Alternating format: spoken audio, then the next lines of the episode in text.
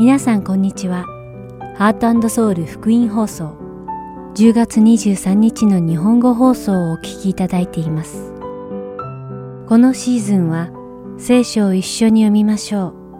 う。アリゾナ・フィニックス JIBC ヤソ牧師によるグランドキャニオンの彼方からと許しをお届けします。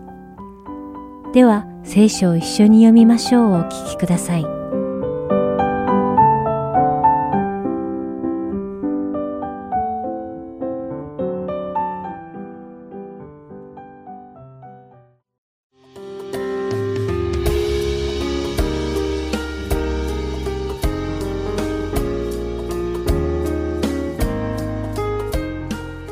皆さんこんにちは。聖書を一緒に読みましょうのお時間です。お相手はダイヤモンド優子がお送りします。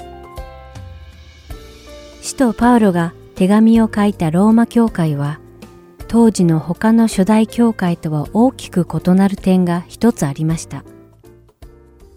ローマ教会以外で違法の地にあった教会は違法人たちによって立ち上げられていましたが、ローマ教会はユダヤ人と違法人たちが混ざっていたのです。なぜなら、五春節に精霊が下って、教会が誕生する前から、ローマにはユダヤ人の神、エホバを真の神として受け入れて、ユダヤ教に入った人たちがいたからです。使徒の働き第2章の10節を読むと、古着屋とパンフリア、エジプトとクレネに近いリビア地方などに住む者たち、また滞在中のローマ人たちでユダヤ人もいれば回収者もいると記されています。ここで回収者と表現されている人たちはユダヤ教に改宗した違法人たちを示しています。彼らはローマに住むユダヤ人たちと共に五春節にエルサレムに登っていってそこで精霊に満たされた使徒ペテロの説教を聞き、イエス様を信じるようになりました。そしてその後、自分たちの家のあるローマに戻り、教会を立ち上げたのです。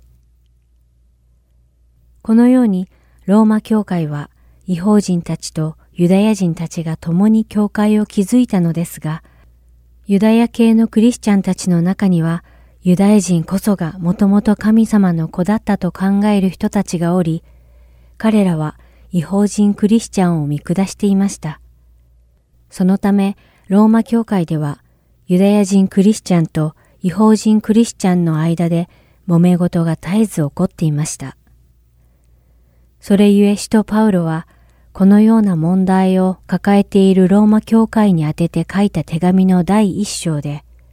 すべての人たちは皆罪人だと述べたのです。そして今週読む第2章ではユダヤ人もやはり罪人に含まれることを述べます。ユダヤ人だからといって他の人より清いと思ったり神様からもっと特別に愛されていると思ったりすることは間違っているのです。神様は人を外見で判断される方ではないことを、ローマ人への手紙第2章11節から13節に示されています。その箇所を読んでみましょう。神にはエコひいきなどはないからです。立法なしに罪を犯した者はすべて立法なしに滅び、立法の下にあって罪を犯した者はすべて立法によって裁かれます。それは立法を聞く者が神の前に正しいのではなく、立法を行う者が正しいと認められるからです。この聖句に書かれている通り、その人の環境が人を義とするのではありません。つまり、先祖代々クリスチャンの家に育ったからといって、その人が義という認定をされるわけではないのです。神様の御言葉に従い、その通りに行う人こそが義とされるのです。しかし、ここで忘れていけないことがあります。それは、私たちが神様の御言葉に従い、その通りに行ったので義とされたのではなく、イエス・キリストがすでに私たちキリストを信じる人を義としてくださったから義とされたのです。そしてイエス様に義とされた私たちは神様の御言葉に従い行うということが大切になってくるのです。高ぶらず謙虚に神様の御言葉に従い行いましょう。それではお祈りします。愛する天の父なる神様、皆を賛美します。私たちが自ら義とされたと思う傲慢な考えに陥らないように、そして私たちを救ってくださった神様の恵み深さを覚えて、謙虚に暮らせますよう、どうか導いてください。イエス様の皆によってお祈りします。アーメン。それでは今日の聖書箇所、ローマ人への手紙第2章、1節から29節をお読みして、今日の聖書を一緒に読みましょう終わりたいと思います。ですから、すべて他人を裁く人よ。あなたに弁解の余地はありません。あなたは他人を裁くことによって自分自身を罪に定めています。裁くあなたがそれと同じことを行っているからです。私たちはそのようなことを行っている人々に下る神の裁きが正しいことを知っています。そのようなことをしている人々を裁きながら自分で同じことをしている人よ。あなたは自分は神の裁きを免れるのだとでも思っているのですか？それとも神の慈愛があなたを悔い改めに導くことも知らないで、その豊かな慈愛と忍耐と寛容とを軽んじているのですか？ところがあなたは堅くなさと悔い改めのない心のゆえに、見怒りの日、すなわち神の正しい裁きの現れる日の見怒りを自分のために積み上げているのです。神は一人一人にその人の行いに従って報いをお与えになります。忍耐をもって善を行い、栄光と誉れと不滅のものとを求める者には、永遠の命を与え、党派心を持ち、真理に従わないで不義に従う者には怒りと憤りを下されるのです。観難と苦悩とはユダヤ人をはじめギリシア人にも悪を行うすべての者の上に下り、栄光と誉れと平和はユダヤ人をはじめギリシア人にも善を行うすべてのものの上にあります。神にはエコひいきなどはないからです。立法なしに罪を犯した者はすべて立法なしに滅び、立法の下にあって罪を犯した者はすべて立法によって裁かれます。それは立法を聞く者が神の前に正しいのではなく、立法を行う者が正しいと認められるからです。立法を持たない違法人が生まれつきのままで立法の命じる行いをする場合は、立法を持たなくても自分自身が自分に対する立法なのです。彼らはこのようにして立法の命じる行いが彼らの心に書かれていることを示しています。彼らの両親も一緒になって証しし、また彼らの思いは互いに責め合ったり、また弁明し合ったりしています。私の福音によれば、神の裁きは、神がキリストイエスによって人々の隠れたことを裁かれる日に行われるのです。もしあなたが自分をユダヤ人と唱え、立法を持つことに休んじ、神を誇り、御心を知り、なすべきことが何であるかを立法に教えられてわきまえ、また知識と真理の具体的な形として立法を持っているため、盲人の案内人、闇の中にいる者の光、愚かな者の導き手、幼子の教師だと自認しているのなら、どうして人を教えながら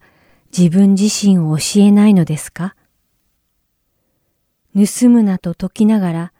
自分は盗むのですか？勧誘するなと言いながら自分は勧誘するのですか？偶像を意味嫌いながら自分は神殿のものをかすめるのですか？立法を誇りとしているあなたがどうして立法に違反して神を侮るのですか？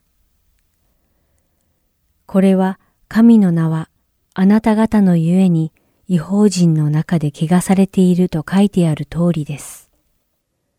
もし立法を守るなら、割礼には価値があります。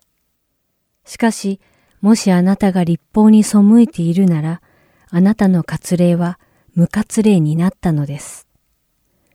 もし割礼を受けていない人が立法の規定を守るなら、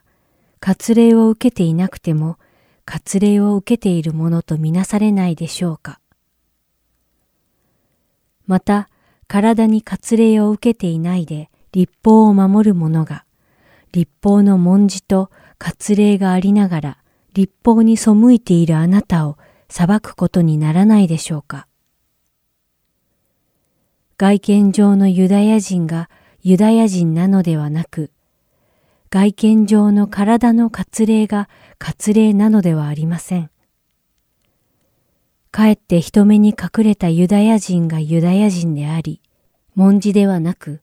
御霊による心の割礼こそ割礼です。その誉れは人からではなく、神から来るものです。今日も聖書を一緒に読みましょうにお付き合いいただき、ありがとうございました。お相手はダイヤモンド優子でした。それではまた来週お会いしましょう。さようなら。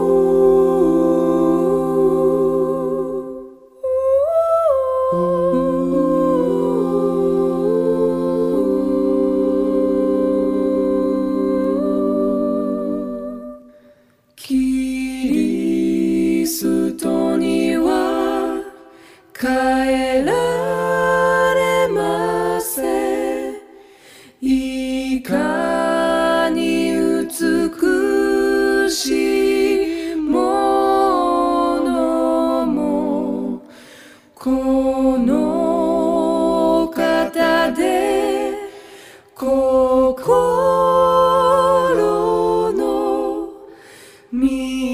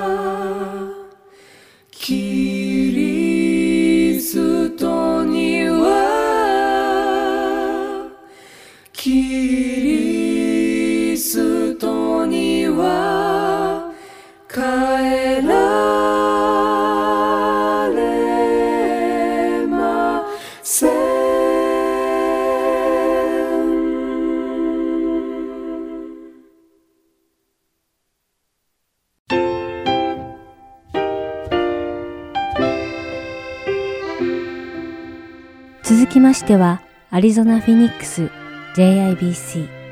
ヤソ牧師によるグランドキャニオンの彼方からをお聞きください。今日のタイトルは、ピリピへの手紙第1章12節から16節です。ヤソ先生のお話を通して、皆様が恵みのひとときを送られることを願います。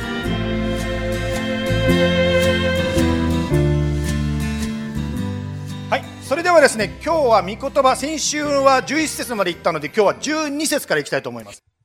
12節からですね、26節まで読みながらですね、まあ、お話をさせていただきたいと思うんですけども、じゃあ12節からまず14節までお読みしますね。さて、兄弟たち、私の身に起こったことが、かえって福音の前進に役立ったことを知ってほしいのです。私がキリストのゆえに投獄されているということが親衛隊の全員と他のすべての人たちに明らかになり、兄弟たちの大多数は私が投獄されたことで主にあって確信を与えられ、恐れることなく、ますます大胆に御言葉を語るようになりました。えーちょっとですね、初めての方もいらっしゃるかもしれないので、バックグラウンド説明しますが、これを書いてる人はパウロというですね、キリストに仕えた人ですね。彼がですね、キリストを伝えていると、当然、まあ当然というか当時は残念ながらですね、まあ、逮捕されてしまうという、そういう政治的背景がありました。まあ、彼が捕まったことを通して、かえってそれが役に立ちましたっていうようなことをですね、簡単に言えばそんなことを書いてあるわけです。まあ、私たちはですね、キリストを信じていることで捕まるということはですね、今のアメリカではないかもしれませんが、これを今風にちょっと言い換えるとこういう形になるかもしれません。つまり、自分の人生に起こったマイナスと見える出来事が、かえって益となったということですね。まあ、私たちの人生、まあ、パウロのようにですね、イエス様を信じて捕まることはないにしても、人生の中で計画通りにいかない、思い通りにいかないということは私たちの日常生活でもしょっちゅうあるんじゃないでしょうか。そんな中でですね、やはりローマ書の8の28にある神様の約束を思い出します。そこには、神を愛する人たち、すなわち神のご計画に従って召された人たちのためには、すべてのことが共に働いて益となることを私たちは知っています。まあ、この聖書の箇所ですね、もう私はこの聖書箇所が好きです。マークさんじゃないけど暗記してる人もいますよね。はい。まあ、これは神様の一つの約束でありますが、すべてのことがですから、悪いことも良いことも全部含めて益となるんだというポジティブなですね、神様からの素晴らしい約束ですね。ですからどうしてクリスチャンがポジティブになることができるかというと、神様が絶対に益としてくださるということを信じてるから、つまり自分ができるとかできないではなくて、主がやると言ったから信じて、単純に子供のようになって信じて歩んでいく。これがクリスチャンがポジティブであることができる理由です。さて、ここで益となると書いてますけど、もう少しですね、掘り下げて説明したいと思います。この益となるというのは、少し専門的な言い方をしますと、あなたの聖化、つまり sanctification に役に立つよということを言っています。さて、神学用語でですね、この3つのステップがある。この3つのステップの紹介させていただきたいと思いますが、まずイエス様を信じるとき、リリちゃんのようにですね、イエス様を信じてバプテスマを受けるとき、義認、つまり justification、義認が起こるわけです。つまり罪が許されて義と認められる、正しいと認められる、天国に行けるようになる、これが義認でありますね。そして、ゴール、先に栄化の方、ゴールの方に行きますけど、ゴールは栄化、glorification ですね。まあ、この栄化というのは過去2週間にわたってですね、説明させていただいたので、先にゴールを言いましたけども、この栄化というのは何でしたでしょうかね。栄化というのは、救いの完成でありますね。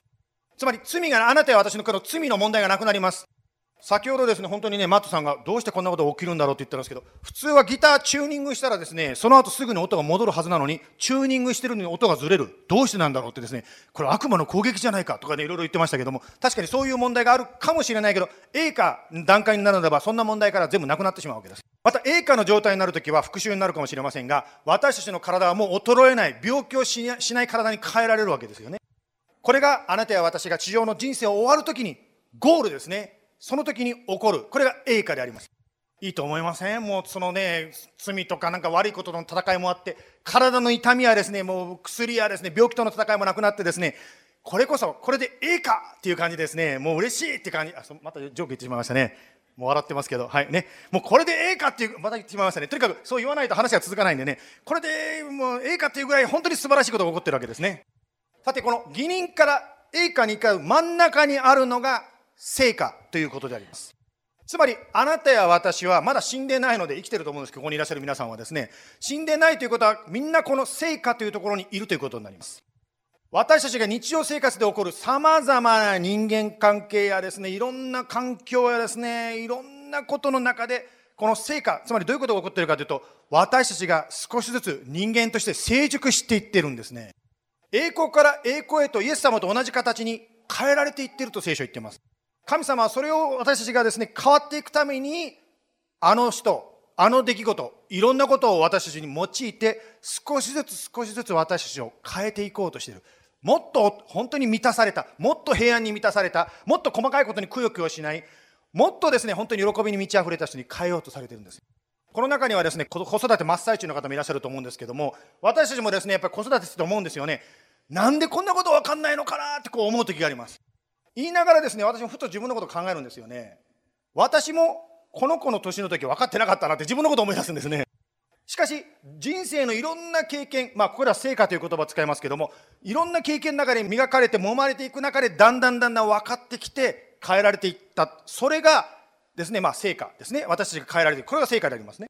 しかしですね、あの、以前このメッセージ話を聞いたと思うんですけども、自由意志というのが人間にありますから、もちろん神様が私たちを変えようとしても、私たちはノーイエス様聞かないイエス様の道行かないと言ってですねこの成果の反対側に行こうとすることも確かにできるわけですね神様がせっかくいろんな出来事を通してですね私たちがだんだんだんだんこう成果ですね変えられて成果から栄華に向かおうとしてらっしゃるんだけども私たちがの嫌だと言ってですねその反対の方向に向かおうとすることが実はあるわけです、ね、どんなクリスチャンももしキリストの方にもう一度向き変えるならばまた成果の道をたどることができる。つまり、never too late。もう私はですね、変わることができない。私はもう所詮無理だと思う必要はないんですね。パウロはですね、自分の出来事、身の前に起こったですね、まあ、ネガティブに見える出来事もかえって益となったところですね、ピリピ書の今読んだところの最初の部分で言ってますね。続いて今度は15節からですね、17節まで読んでみたいと思います。人々の中には、妬みや争いからキリストを述べ伝える人もいますが、善意からする者もいます。ある人たちは、私が福音を弁明するために立てていることを知り、愛を持ってキリストを伝えていますが、他の人たちは党派心からキリストを述べ伝えており、純粋な動機からではありません。鎖につながれている私をさらに苦しめるつもりなのです。ここでですね、パウロは2種類のクリスチャンを紹介していますね。1種類目のクリスチャンは何かと言いますと、善意から愛を持ってキリストに仕えていく、キリストを伝えている人のことを書いてますね。2つ目のグループの人はですね、純粋な動機ではなく、妬みとか党派心、特にパウロを苦しめてやるぞっていう、そういう悪い思いを持ってキリストに仕えていく人がいると言ってますね。まあ、ここでですね、二つの、なんていうんですか、まあ、罪っていうんですかね。特にここでは、まあ、エンビーまたはジェラシーと言われるですね、妬みと言われるですね、もの。もう一つは、党派心ということで強調されております。まあ、これはですね、ガラテヤ書の5の19から20にあるですね、罪のリストのうちの2つでありますけども、まず、妬みからちょっと考えてみたいと思うんですけども、妬みというのは聖書に書かれた人類最初の殺人のきっかけだったんです。それは何かと言いますと、カインがアベルを妬んで殺したんですね。また、イエス様が、まあ、ここに写真に載っておりますけども、イエス様がですね、当時の宗教指導者たちに捕まえられて、最終的には十字架にかけられましたけども、宗教指導者たちはイエス様を妬んで殺すことを考えたわけです。妬みの問題というのは、カインアベルだけじゃない、イエス様の時じゃない、実はこの女性の2人の写真に載ってますけど、やっぱり女性同士の争いとかですね、そんなこともあり得るわけです。ですから本当にこの妬みというのはですね、人類の最初から今に至るまで、私たちに人類をですね、破壊する、またある場合は殺人に導くような、人の命を奪うような巨大なですね、破壊力を持っているわけです。またここで出てくるもう一つ、党派心という言葉がありましたね。まあ、党派心というのはどういうことかと言いますと、私のグループ、あなたのグループという、こう、争い合うようなですね、そのグループ同士の争い合うような、そんな気持ちですね。私の教会、あなたの教会とか、私のデノミネーション、あなたのデノミネーションとかです。アップル、アンドロイドですね、そういう戦いとかです。またはですね、私の政党、あなたの政党とかです。まあ、昔も今もですね、こういうふうですね、まあ、ライバリーっていうんでしょうか、党派心、罪の一つの中の戦いというのは変わらないと思います。実はですね、私もそういうですね、罪の中に生きてる、クリスチャンでありながらそういう罪の中に生きてた一人でございます。正直に告白しますと。私が思ったのはですね、私が言ってる教会こそ正しい教会で、他の教会はみんな間違っていると思ってたんですね。だからビリー・グラハムさんも変だとかですね、もう本当に今から考えたら何考えたのか、まあ、とにかくですね、本当にですね、いろんなクリスチャンを裁くのが楽しかったんですね。ですから本当にですね、そういう党派心にもうがんじがらめになったクリスチャンライフを私は実は送っていた一人でございます。しかしですね、ある時こんなこと先ほど成果という話をしましたけど、まあ、私も少しは変えられてるんでしょうね。成果をたどる中でですねちょっと考え方が変わってきました。というのはどういうことかと言いますとイエス様は私のを愛して私の罪のために十字架にかかった。そのイエス様は私が嫌いなあのグループの人のためにも十字架にかかって死んだということに気がついたんですね。つまりイエス様が愛している人をどうして私が憎まなきゃいけないのかなということをですねだんだん考え出したんですね。もちろん神学的にはですね、やっぱりお互いの違いというのはあるし、それはですね、まあお互いの確信として持ち続けていいと思うんですけど、敵としてまで見る必要がないんではないかということを私自身考え出したわけですね。敵は仲間のクリスチャンじゃなくて、悪魔が敵なんだということをですね、気がつきました。まあこの、妬み、また党派心、皆さんの中にももしかしたらそういう問題に心が奪われている方も、私みたいな方いらっしゃるかもしれません。例えば、妬みの場合ですね、他人が成功したり褒められたり実はこの女性半分カットしてるんですけど何が起こってるかというと自分の好きな男性とですね彼女が話してるのでですねうわーってなってるんですね。誰かが成功したりまた褒められていると自分の価値が下がる気がする。つまり妬みの問題の一つはですね自分に価値がないっていう思いをリマインドさせられるので相手に対する憎しみがそこから湧いてくるわけです。言い方を変えるならばもしですね自分に価値があるんだ。私がどういう状況であったとしても、イエス様によって愛されてるんだ。すべて益が、益となるんだということを分かっているならば、本当に心の中でそれを理解するならば、誰かが褒められようが、誰かが成功しようが、私は関係ない。というのは、私は私の神様の祝福があるんだということが分かるわけです。そのために、今日さっき歌った、みんなでさんと一緒に歌った、Yes, Jesus loves me というのを本当に理解する必要があるわけです。今日ね、マットさんが私がこのことを言うために曲選んだんじゃないと思うんですけど、本当に不思議ですよね。私もさっき歌いながら、おお、なんでこの曲選んだんだろうってちょっとびっくりしたんですけど、つまり、妬みを持ってくるとき思い思い出してください。私には価値がない、価値がないという悪魔の声をあなたや私が聞いてしまってる。それで相手を憎んだり、相手に対して腹が立ったり、相手の祝福を喜べない拍手ができなくなってしまう。党派心というもう一つ二つ目のですね、まあ罪の話が出てきましたが、まあ党派心というのは何かと言いますと、お互いの違いに関してフォーカスする。違いにフォーカスするだけではなくて、それで相手を攻撃しようとする心ですね。ですから、違いにフォーカスするんではなくて、共通点にフォーカスしていくことがもしできるならば、私たちはこの党派人に打ち勝つことができるようになっていく。例えば私の場合ですとですね、相手と、相手の教会がですね、おかしいとかですね、いろいろ言うよりも、相手と私の共通点、私のケースだと、イエス様によって私は愛されてる。同じようにあの人も愛されているという、その共通点が私と相手との関係のブリッジを作っていくわけです。まあ私たちスモールグループを強調しておりますけども、やっぱり関係が近くなるとですね、お互いの今までこう遠かったら見えなかった、遠かったら見えなかったお互いの違いも見えてくると思います。これは結婚関係もそうだと思うんですよね。デートしてる時は見えなかったのが、一緒にですね、何十年、20年と生活していくと、やっぱお互いの違いが大きくなる。いや、結婚生活の中で一番フォーカスするのがその違いばっかりになってしまうかもしれません。ですからもう一度ですね、原点に帰って、イエス様によって私も愛されてる。あの人も愛されてる。その愛されてる者同士がその愛されてる心を持ってお互いにケアしていく。それをしていくときにこの党派心に対して打ち勝つことができるのではないでしょうか。もちろん、それをですね、私たちは助けるためにこの教会、日本柱ということを先週話しましたけども、礼拝とスモールグループ、その日本柱がそれを助けるわけです。この礼拝とスモールグループを通してキリストの愛をもう一度再確認する。私も愛されてる。あの人も愛されてる。そのことをですね深く深く自分のものにしていくときに神様の愛の大きさが見えてくるわけですね。先週ある方と話したんですけども、まあ、ちょっと人間関係の問題がありましてちょっと悩んでらっしゃったんですね。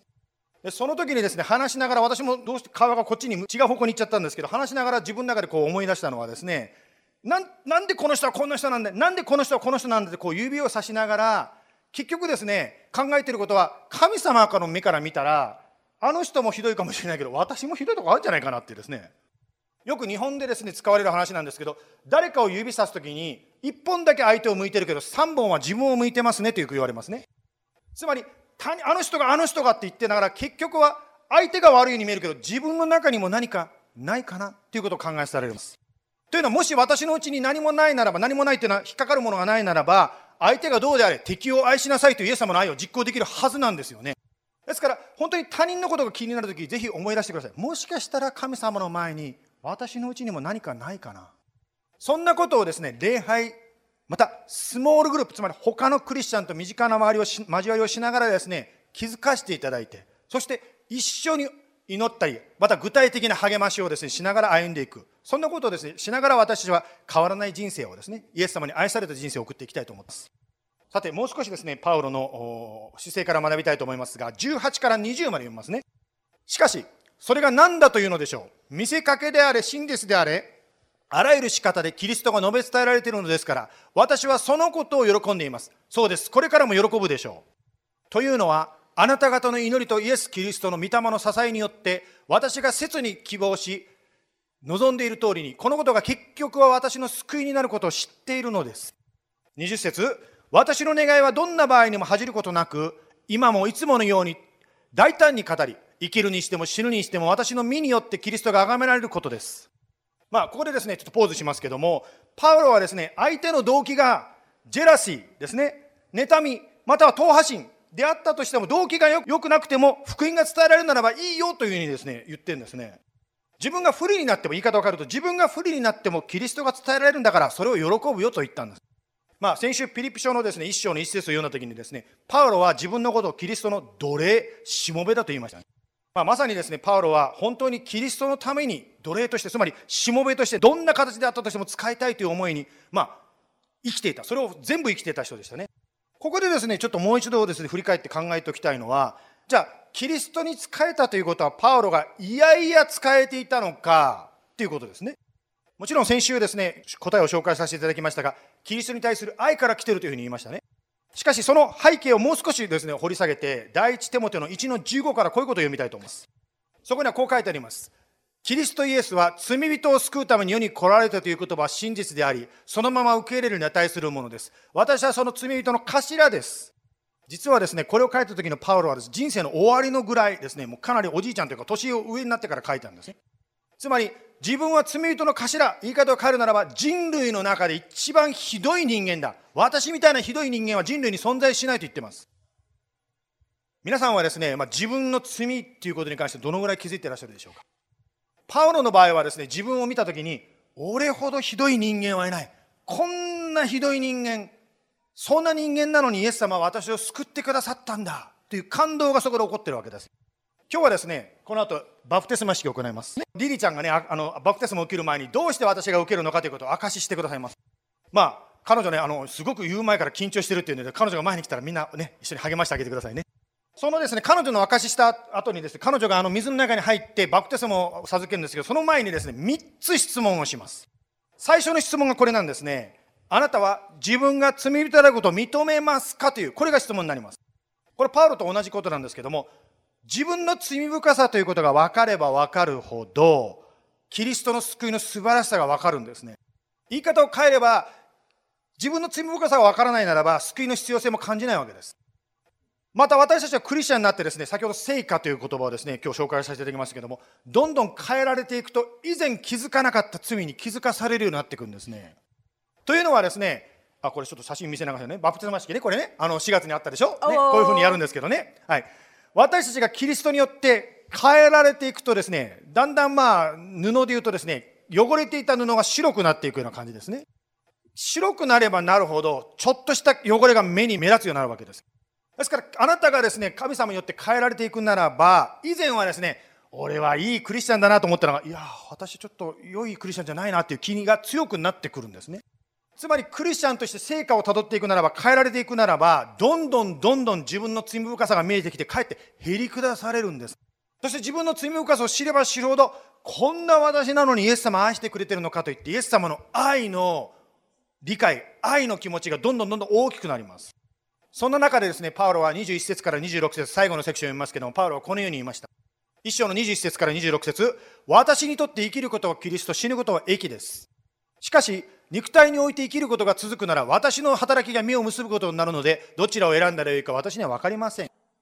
私はその二つの間で板挟みとなっています。私の願いは、世を去ってキリストと共にいることです。その方がはるかに望ましいのです。しかし、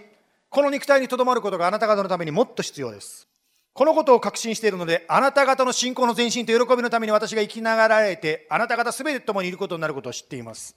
最後、26節そうなれば私は再びあなた方のもとに行けるので、私に関するあなた方の誇りはキリストイエスにあって増し加わるでしょう。一つだけ、あの、この今読んだところで強調させていただきたいのはですね、パウロの願いということであります。パウロはこう言いましたね、自分の願いは死んで天国に行ってキリストと共にいることだと言いました。まあ、天国というのは、黙示録を見ますと、賛美が溢れていたところであります。つまり私たちが賛美をするとき、また楽器を使ってですね、賛美をするとき、何を感じてるかというと、実は天国を少しだけですね、味わってるんです。ですから賛美ってとっても大事なんですよね。私たちはですね、こうして今ね、若い世代、また今まで楽器を弾いたことのない人、歌ったことのない人たちをですね、まあ10月ぐらいから講習会とか開きながらですね、一緒に育てていきたい、一緒に成長したいと思ってます。特に車の中で賛美をしたり、家で賛美をする。また教会で賛美をするときにあなたや私は天国を体験しているわけです。でお祈りしましょう。イエス様あなたは私たちに素晴らしいものを準備してくださってます。クリスチャンでダメなクリスチャンそんなクリスチャン二流のクリスチャンありません。みんな一流のクリスチャンです。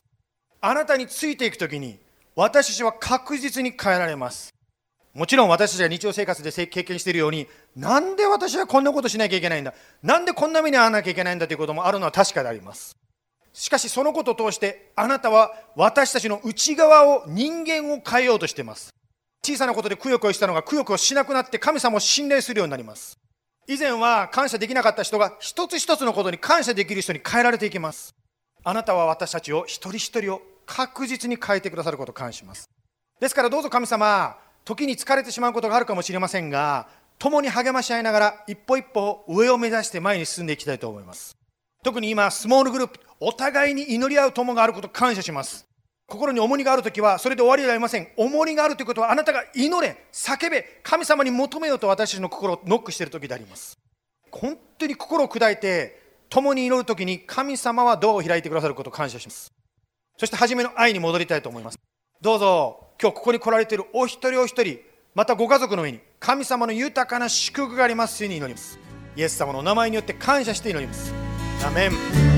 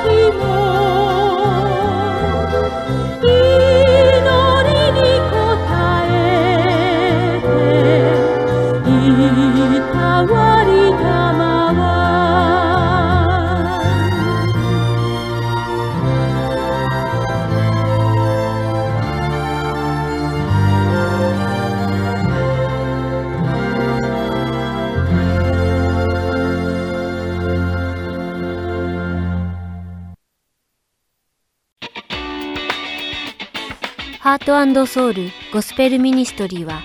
日本人の方で韓国語のできるボランティアの方を募集しています。私たちの活動にご協力していただける方は、ぜひハートソウルまでご連絡ください。電話番号602-866-8999または heartandsoul.org at gmail.com heartandseoul.org at gmail.com までよろしくお願いいたします。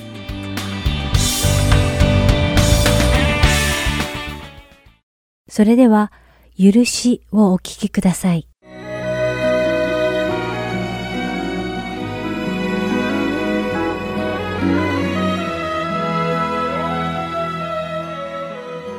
皆さんこんにちは。許しの時間です。お相手は横山まさるです。今日も一緒に許しというクリスチャンに与えられた素晴らしい特権について学んでいきましょう。では早速始めていきましょう。さてこの放送ではこれまで創世記に書かれたヨセフの一生から許しについて学び始めました。ヨセフはその父ヤコブが多くの息子の中でも特別に愛情を注いだ息子でした。しかし、そのためにヨセフは彼の異母兄弟たちから嫌われ、憎まれていました。この憎悪は彼らが置かれた状況を考えると仕方がないことだったのかもしれません。というのも、父ヤコブがヨセフの異母兄弟たちの母を愛していなかったことや、彼らがたまたま父に愛されていない母たちから生まれてしまったことなど、彼らにとって全く責任も選択肢もないことだったからです。そしてまた父ヤコブがいくら自分たちの母を愛していないからといって、なぜれっきとしたヤコブの子供である自分たちまでが父に冷たくされなければならないのかという疑問もあったことでしょう。きっと幼い頃にはなぜ父は自分のことを愛してくれないのだろうかと自分を責めたり悲しく思ったに違いありません。そしてまたなぜ末っ子のヨセフだけが父ヤコブから愛されて特別扱いを受けるのをいぶかってそれを嫉妬の思いで見ていたことでしょう。ヤコブのヨセフに対する愛情は確かに尋常ではなく、その当時は末っ子だったはずなのに、まるで初めて授かった子のような扱いだったからです。それを顕著に表しているのが、父ヤコブが袖付きの様々な色で織られた長服をヨセフだけに与えたことです。それだけでも他の異母兄弟たちから嫉妬の的になっているのに、能天気なヨセフは自分が見た夢のことを彼らに話したのです。その夢とは、すべての兄弟たちが自分に頭を下げているというものでした。これは嫉妬に燃え盛る異母兄弟たちの心の火に油を注ぐような最悪な行為でした。もちろんこれを聞いた異母兄弟たちの憎悪はエスカレートしていき、ついにはヨセフを殺したいとまで考えるようになってしまったのです。そしてついに彼らはヨセフを奴隷商人に売り渡し、野生の獣に殺されたと父ヤコブに嘘をついたのです。もちろんこれは彼らがどんなに不当な扱いを受けていたとしても、決して正当化される行為ではありませんでした。創世記では神様は人々とコミュニケーションを取るために夢を用いられました。例えば創世記第20章の3節では、神様は夢の中でアビメレクに現れて、アブラハムの妻サラをそばめとして召し入れることは間違いであると警告されました。また創世記第31章の10節から11節では、神様はヤコブに家畜を増やす方法を夢の中でヤコブに示されており、さらに同じ章の24節では、ヤコブの叔父ラバンの夢に現れて、ヤコブとことの善悪を論じないように気をつけるようにと警告されました。これらの事例を見ると、ヤコブの家においては、夢こそが神様の予言であり、現れであったことがわかります。しかし、異母兄弟たちにとってヨセフの夢は、全くそのような意味合いを持つものには映らなかったのです。その理由は、彼らが心に抱いていた憎しみと嫉妬が神様の身胸を見る目を塞いでしまったからなのです。つまり、異母兄弟たちがヨセフの見た夢の成就を阻止するために立てたヨセフ殺害計画は、神様のご計画に真っ向から立ち向かう反逆行為に等しかったのです。私たちはこのことをしっかりと理解する必要があります。しかし、ヨセフの異母兄弟たちには、その時自分たちが一体何をしているのかが全く分かっていませんでした。ここからもわかるように、心に憎しみと嫉妬を抱くのを許すことは非常に危険なのです。なぜなら、憎しみや嫉妬のために私たちの心が盲目となり、神様のご計画に気づくことを阻み、さらには神様に敵対してしまう可能性さえあるからです。こうしてヨセフは兄弟たちの嫉妬のために奴隷としてエジプトに売られてしまいました。そしてエジプトでは何も悪いことをしていないのにもかかわらず、罠にはめられて刑務所に入れられ、犯罪者という烙印を押されてしまいました。かつてヨセフは虹色の長服に身を包み、父ヤコブの家であたかも最初に生まれた子供のような特別な扱いを受けて、とても幸せに暮らしていました。しかし、エジプトに来てからは、囚人服を着せられ、犯罪者にまで身をやつしてしまったのです。しかしそんなヨセフのもとに、神様は神様のタイミングで救いの手を差し伸べるために現れてくださいました。そしてヨセフはパロの夢を解き明かし、エジプトの支配者の座を手に入れたのです。また神様がヨセフによる夢の解き明かしを通して、パロに予告されたように、エジプトには7年間の繁栄の後に7年間の深刻な飢饉がやってきたのです。このひどい飢饉によってカナンに住んでいたヤコブの家の食べ物も底をついてしまいました。そこでヨセフの10人の異母兄弟たちは食べ物を買うためにエジプトに行きました。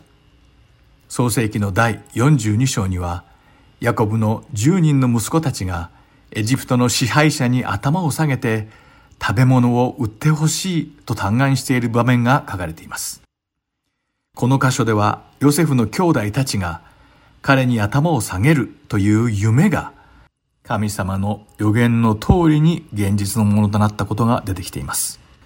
異母兄弟たちがこのヨセフの夢による予言を阻もうとしたにもかかわらず、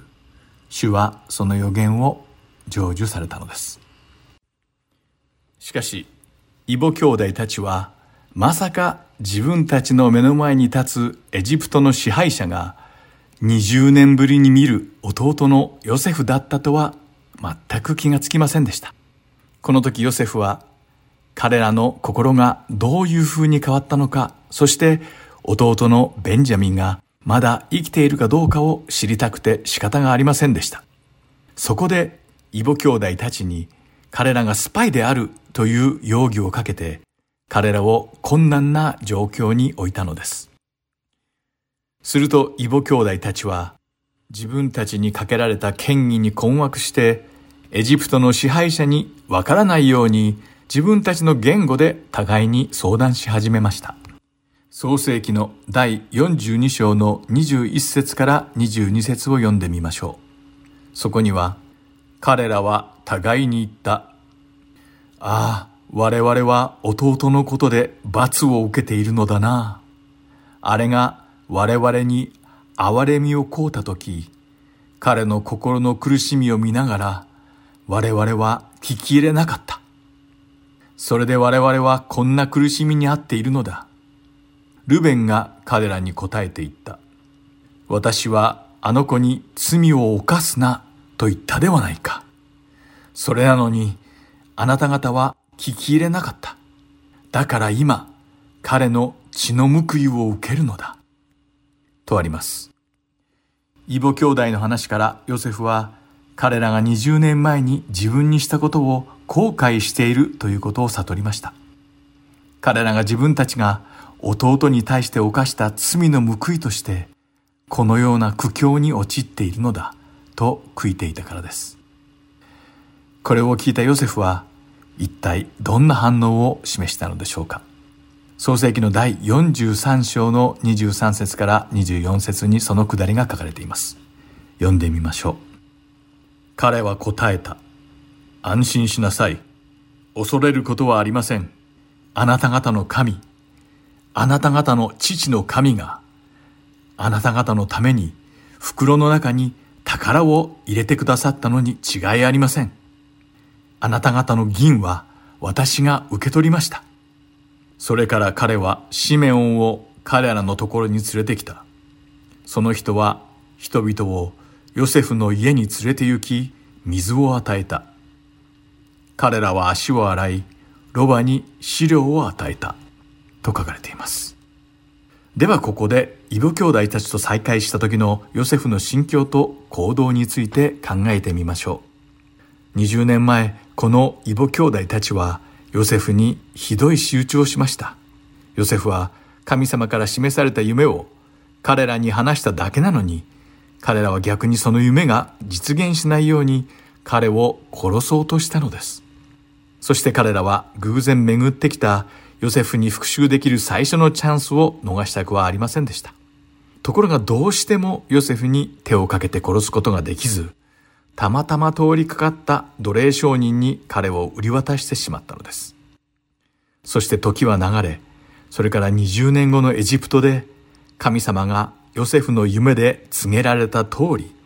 イボ兄弟たちはヨセフに頭を下げていました。そしてこの時のヨセフには権威と権力があり、20年前に自分がされたひどい仕打ちに復讐することは造作もないことでした。さて、ここで質問です。もしあなたがヨセフだったら、20年ぶりに現れたイボ兄弟たちに何をしたでしょうか？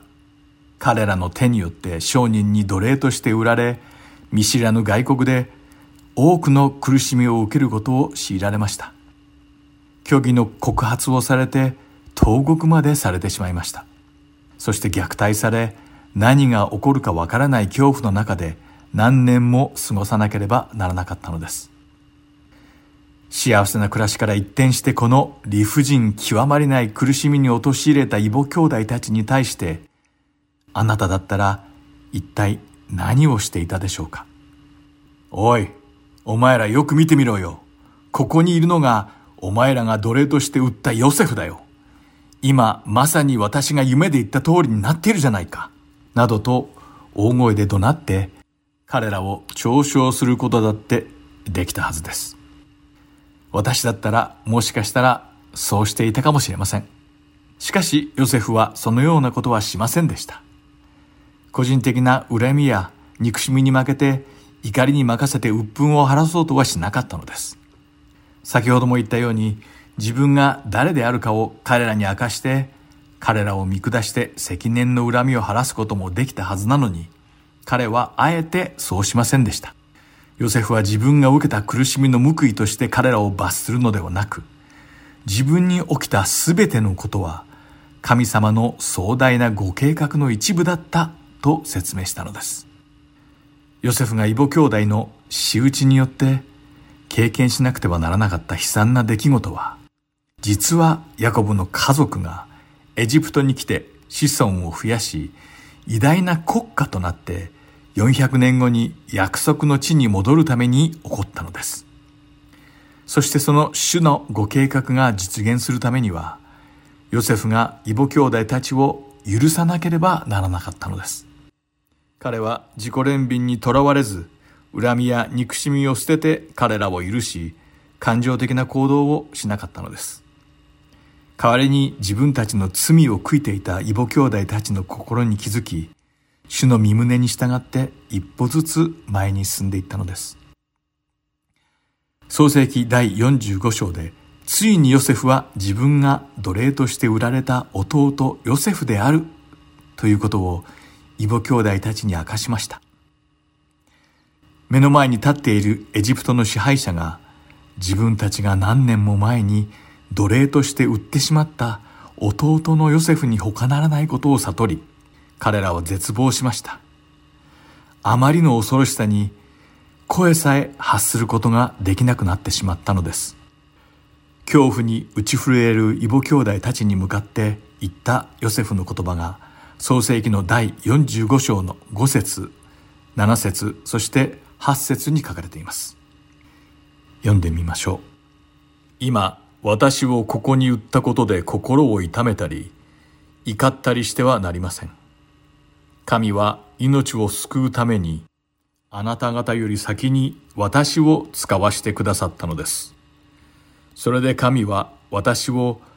あなた方より先にお使わしになりました。それはあなた方のために残りのものをこの地に移し、また大いなる救いによってあなた方を生きながらえさせるためだったのです。だから今私をここに使わしたのは